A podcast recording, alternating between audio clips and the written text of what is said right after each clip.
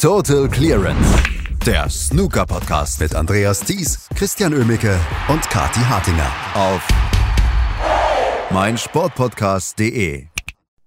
Gestern sind die Northern Ireland Open gestartet. Naja, gestartet ist vielleicht ein bisschen zu viel gesagt, aber es wurden gestern Qualifikationsrunden gespielt von diesen Northern Ireland Open und da wir quasi alles berichten und über alles berichten hier bei Total Clearance auf meinsportpodcast.de, machen wir das natürlich auch heute. Und darüber spreche ich heute mit Christian Emmeke. Hallo Christian. Hallo Andreas. Ja, gestern quasi nur Quali-Matches. Es geht eigentlich heute erst richtig los. Ach, eine Heldover Quali Hauptrunde, wer blickt da noch durch, ne? Also, das ist schwierig, ähm, da den Überblick zu behalten, gerade bei der Home Nation Series jetzt. Aber so ist es halt. Und der erste Tag hat ja viele Topspieler gebracht, also Snooker Action war trotzdem ganz gut dabei. Und ja, für den einen oder anderen vielleicht dann auch ein ganz guter Start ins Turnier, für die anderen dann wiederum nicht. Über einen Spieler möchte ich gerne erstmal sprechen, der gestern gar nicht dabei war bei diesen Northern Ireland Open, der gestern sein Quali-Match nicht gespielt hat, weil er sich gedacht hat, nee, ich bin bei einem anderen Turnier und ich will zu einem anderen Turnier. Farag Ajaib, der musste gestern eigentlich gegen Barry Hawkins ran, aber der hat sich gedacht, er geht zur Q-School beziehungsweise zum Q-School-Turnier und hat das gleich gewonnen. Ähm, wenn man sowas macht und dann so rauskommt, dann hat man alles richtig gemacht. Ja, definitiv war eine komische Ansetzung tatsächlich, denn Farag Ajaib an sich war ja auch schon nur Nachrücker für Anthony Hamilton, der abgesagt hatte. Und ähm, ja, weiß ich nicht, wer da, wer da gepennt hat, ob World Snooker Tour oder ähm, Farag Ajaib selber, der anscheinend für beides gemeldet hatte, sich dann aber für die Q-Tour entschieden hat und damit alles richtig gemacht hat, denn der hat äh, ein wunderbares Turnier gespielt, richtig große Namen geschlagen, teilweise auch Andrew Higginson, ähm, George Pregnell, der im Finale stand bei den ersten beiden Turnieren, Ross Mio, Harvey Chandler, also wirklich ein richtig gutes Turnier gespielt, hat es gewonnen und ist damit jetzt auch erstmal ganz gut platziert, um sich die Tourkarte zurückzuholen unter Umständen. Bei der Q-Tour ist es ja so, das sind sechs Events, ähm, der Sieger dieser Tour, also der Führende der Order of Merit, bekommt dann direkt eine Tourkarte. Das wäre Ross Muir nach aktuellem Stand und die 16 folgenden Spieler, die spielen dann nochmal ein Endturnier, ein, ein Playoff-Turnier, wo dann nochmal um eine zweite Tourkarte gespielt wird. Und da hat sich Farag Ajaib gestern dann erstmal ganz gut für platziert. Und Barry Hawkins, ja, wenn er sich das angeguckt hat, wird er froh sein, dass er nicht gegen ihn ja. haben muss. Ja, Farag Ajaib auf jeden Fall hier in Topform und hat ähm, ja eigentlich für seine Karriere ein besseres Turnier da gespielt, das können wir so sagen. Ja, definitiv. Also, ob er jetzt gegen Barry Hawkins da für ein 4-1, 4-0 hinreißt, in Anführungsstrichen, ne? man weiß es natürlich nicht. Bei Best of Seven kann eine ganze Menge passieren. Aber häufig ist es ja dann leider eben so, gerade bei den Held-Over-Matches, dass wir dann doch deutliche Ergebnisse sehen. Also, da hat er auf jeden Fall die richtige Entscheidung getroffen, nach Belgien zu fahren und hat ja dann auch wirklich dort ordentlich abgeliefert. Lukas Kleckers, der ist zu seinem Quali-Match angereist. Ähm, der hat allerdings nicht so richtig viel Freude. Der ist auf Ronnie O'Sullivan getroffen. Das an sich ist schon mal eine eher miese Auslosung. Allerdings kann man immer noch ein bisschen darauf hoffen, dass Ronnie O'Sullivan vielleicht keinen so guten Tag erwischt oder dass man denkt, ja, Ronnie O'Sullivan hat vielleicht dann keine Lust. Aber im Spätherbst seiner Karriere, dann äh, zieht er das nochmal ja, seriös durch, hat 4 zu 0 gewonnen und er musste gar nicht so sehr glänzen gestern. Ja, das Blöde ist, ähm, Rodney hat gar nicht so gut gespielt, mhm. hat gar nicht so viel rausgeholt. Ähm, das Problem war einfach, dass Lukas Kleckers seine Chancen nicht gut genug ausgenutzt hat. Das höchste Break, was er geschafft hat, war eine 46, die kam im zweiten Frame und auch die reichte nicht zum Frame-Gewinn, weil er einfach im taktischen Spiel dann doch ja, zu oft das Nachsehen hatte, zu viele kleine Fehlerchen eingebaut hat, hier mal eine kleine Unkonzentriertheit, da mal den Ball nicht richtig punktgenau abgelegt. Bei Ronnie O'Sullivan kam gefühlt gestern minus drei von zehn versuchten langen Einsteigern.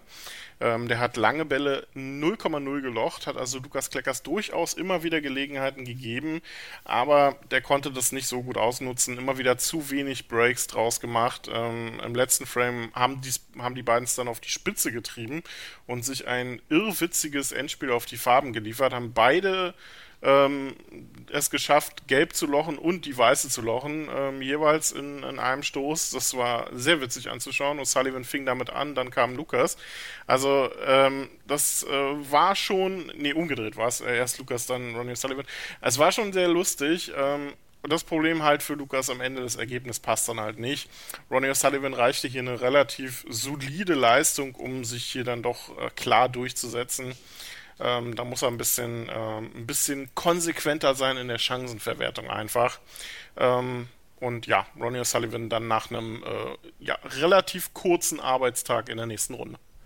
Ronnie O'Sullivan steht also in der nächsten Runde oder beziehungsweise in der ersten Runde und Lukas Kleckers kommt nicht in dieses Hauptfeld. In dieses Hauptfeld auch nicht reingekommen ist Ryan Evans, die hat gegen Mark Selby verloren mit 4 zu 2. Das war allerdings deutlich kompetitiver. Das war ein, ein, hochinteressantes Match, was sich die beiden da geliefert haben. Ähm, vor allem Safeties auf sehr hohem Niveau von beiden. Ähm, Mark Selby erwischte einen Traumstart. Zwei hohe Breaks, die ersten zwei Frames souverän geholt, 2 zu 0. Danach dann Ryan Evans zurückgeschlagen mit einer 64 und zwei kleineren Breaks zum Ausgleich. Und dann wurde es so ein bisschen ähm, taktisch geprägter, Matchplay-technisch ähm, wirklich sehr gut anzuschauen, das Match zwischen den beiden. Und Mark Selby musste da einiges auspacken, um sich am Ende dann mit 4 zu 2 durchzusetzen war noch nicht der Mark Selby, den wir ähm, so vor Hongkong schon zum Start der Saison mal gesehen haben, bei den British Open zum Beispiel.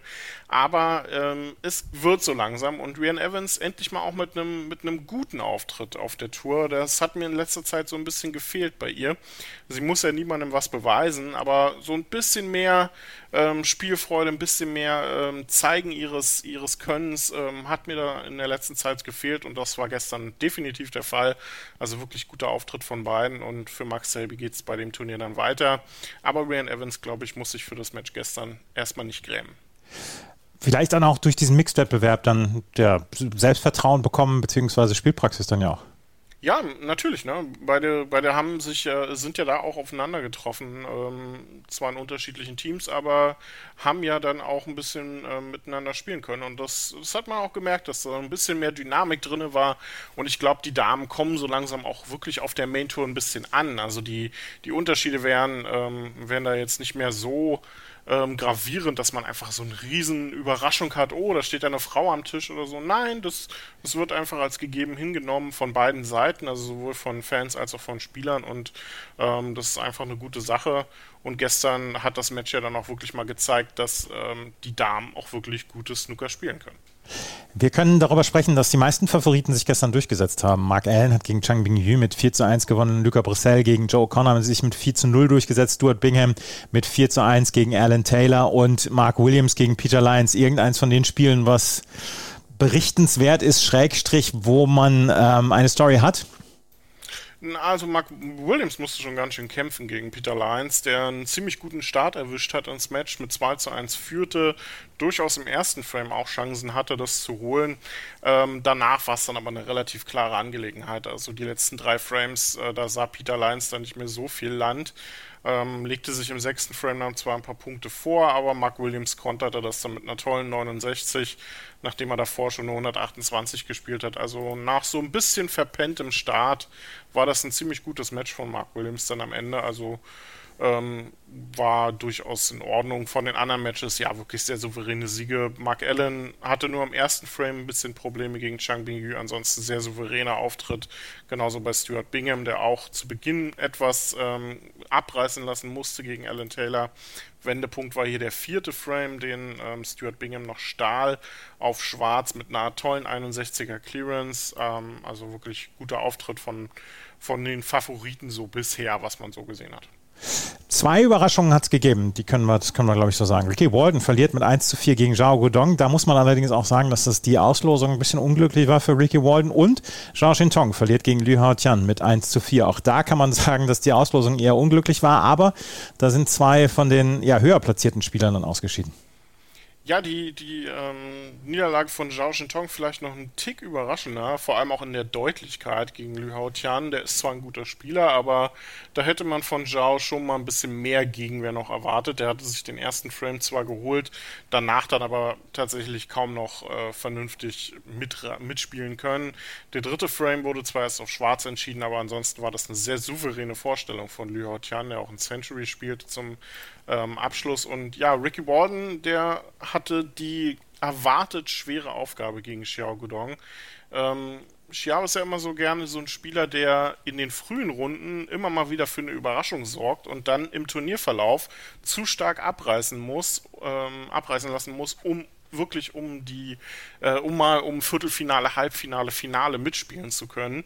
Ähm, aber in den ersten Runden ist er immer beingefährlich und das hat Ricky Warden leider dann gestern auch erfahren müssen. Drei hohe Breaks um die Ohren geballert bekommen, nicht viel machen können.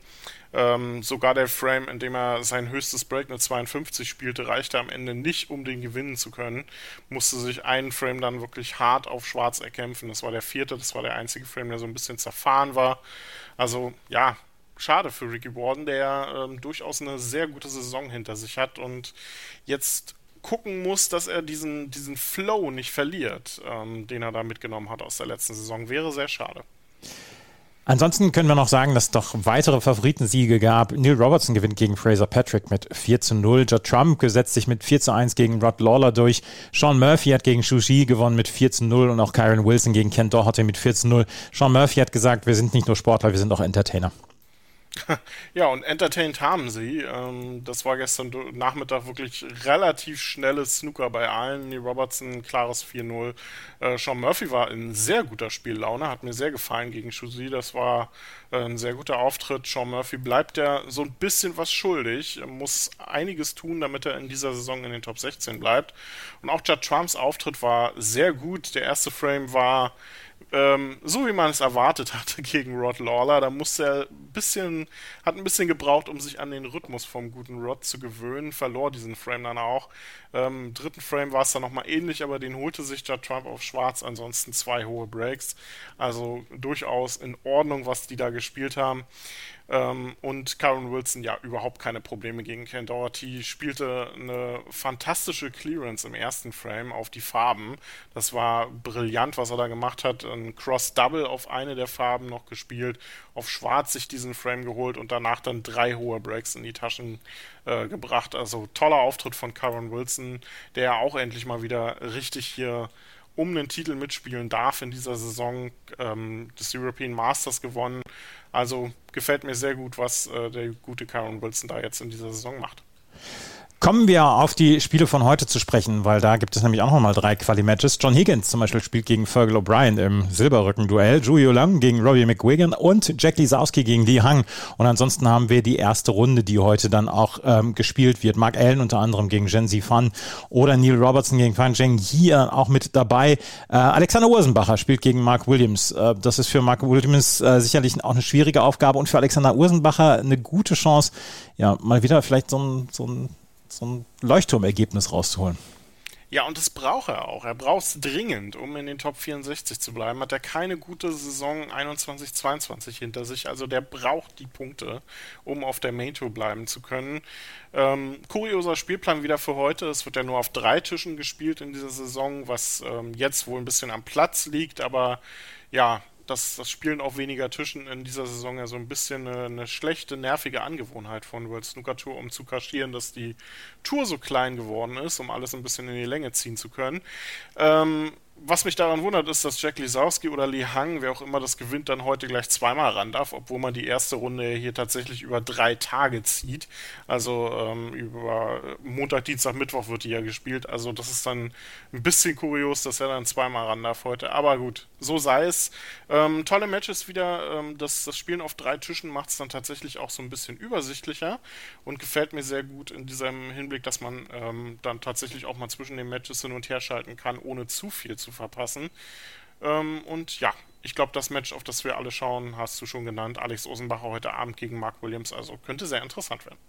Und wir werden morgen natürlich darüber sprechen, hier bei Total Clearance, was ihr auf meinsportpodcast.de hören könnt und natürlich in allen Podcatchern und natürlich auch bei Spotify. Total Clearance, der Snooker-Podcast mit Andreas Thies und Christian Oemicke auf meinsportpodcast.de.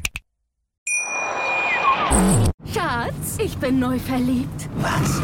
Da drüben. Das ist er. Aber das ist ein Auto. Ja, eben. Mit ihm habe ich alles richtig gemacht. Wunschauto einfach kaufen, verkaufen oder leasen. Bei Autoscout24. Alles richtig gemacht. Wie baut man eine harmonische Beziehung zu seinem Hund auf? Puh, gar nicht so leicht. Und deshalb frage ich nach, wie es anderen Hundeeltern gelingt, beziehungsweise wie die daran arbeiten. Bei Iswas Dog reden wir dann drüber. Alle 14 Tage neu mit mir, Malte Asmus und unserer Expertin für eine harmonische Mensch-Hund-Beziehung, Melanie Lippisch. Iswas Dog? Mit Malte Asmus. Überall, wo es Podcasts gibt.